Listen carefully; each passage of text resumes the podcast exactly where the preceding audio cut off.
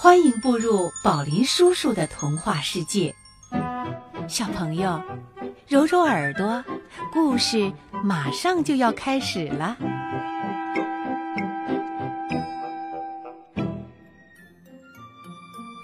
国王驾到！国王走进珍宝馆，发现他的金币都不见了，可是却不明白他们是怎么被偷走的，于是他便离开了。然后对两个守卫说：“你们要当心，钱财的后面一定躲着人。”两个守卫，你看看我，我看看你，不明白国王说的什么意思。大拇哥看到国王走了，又开始起劲的干活了。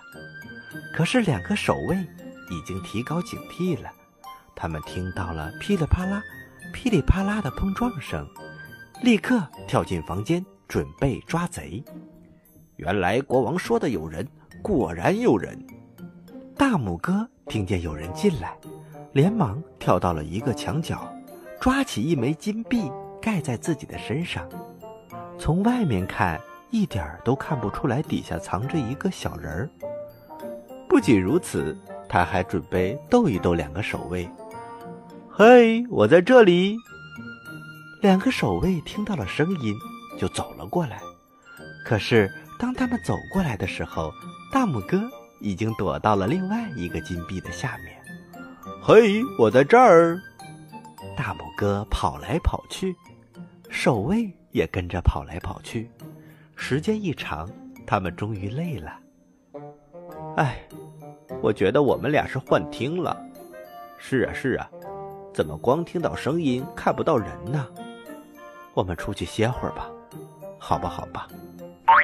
两个守卫离开了珍宝馆，大拇哥接着干活，直到把里面的所有的金币都扔完了，然后腾的跳了出来。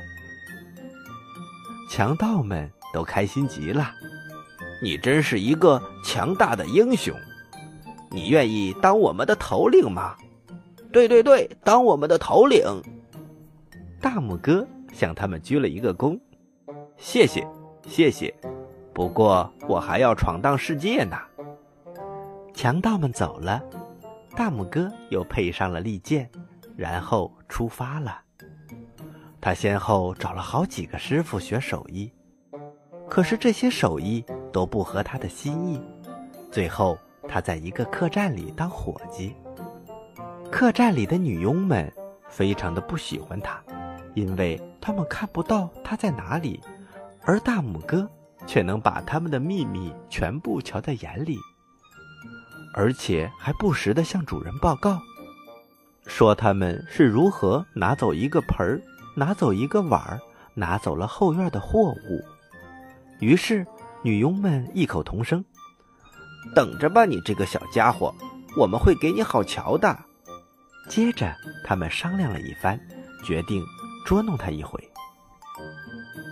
不久，当一个女仆在花园里割草的时候，她看到大拇哥正在那儿玩呢。他一会儿钻进草里，一会儿又钻出来。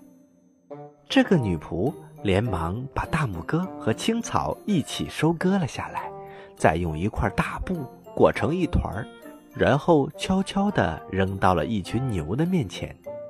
一头大黑牛。把头伸了过来，舌头一卷，把它吞下去了。就是这样，大拇哥也没有感到一丁点疼痛。不过，他在牛肚子里感觉差极了，因为肚子里一片漆黑，而且也没有灯。不一会儿，他就听到有人在给这头牛挤奶，于是他就大声的喊：“喂喂喂，谁在挤奶？”你是不是挤满了一大桶？可是挤奶的时候声音非常的嘈杂，挤奶的人没有听到他讲话。不一会儿，主人来到了牛棚。明天该把这头大黑母牛杀了。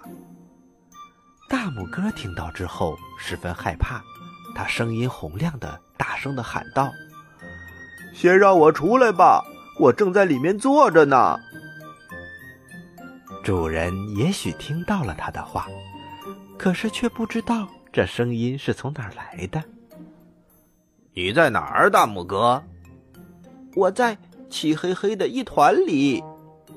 大拇哥这么回答，可是主人是听不明白的。哎，他叹了一口气，便迈开大步离开了。母牛在第二天果然被杀掉了。幸运的是，大拇哥一点儿也没有受伤。可是。他被放在一堆准备做香肠的肉里，香肠工准备干活了。大拇哥大声的喊了起来：“嘿，你剁肉馅儿别太使劲，我被卡在中间了。”剁牛肉的声音太大了，没有人听到他的叫喊声。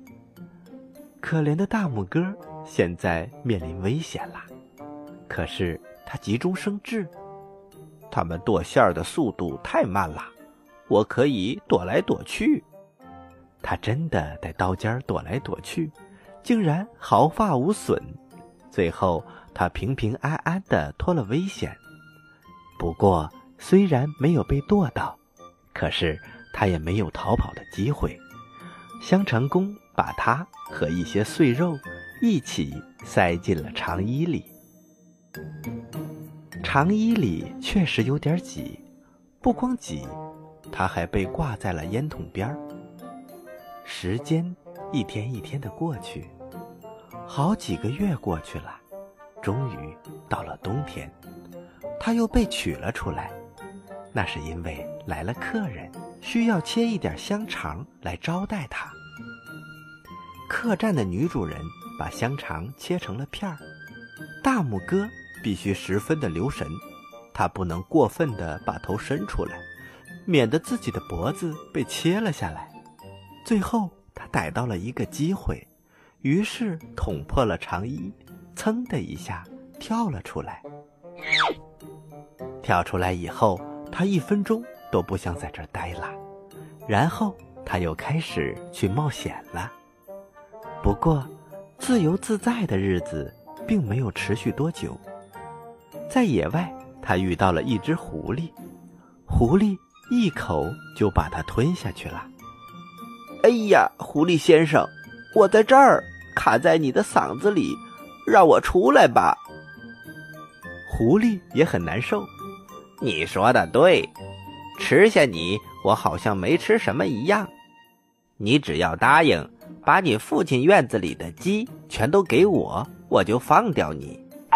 大拇哥连忙回答：“呃，非常愿意。”我给你发个誓，那里的鸡全都归你了。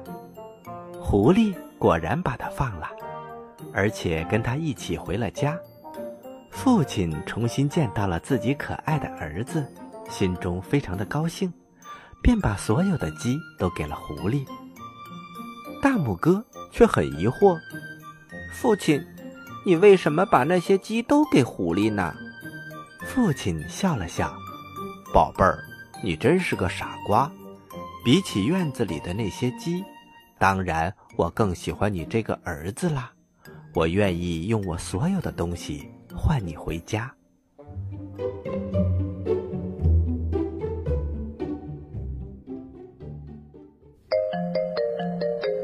小朋友，宝林叔叔的故事就讲到这里了。记得明天继续光临十二睡前故事哦。接下来，做个美梦吧，晚安。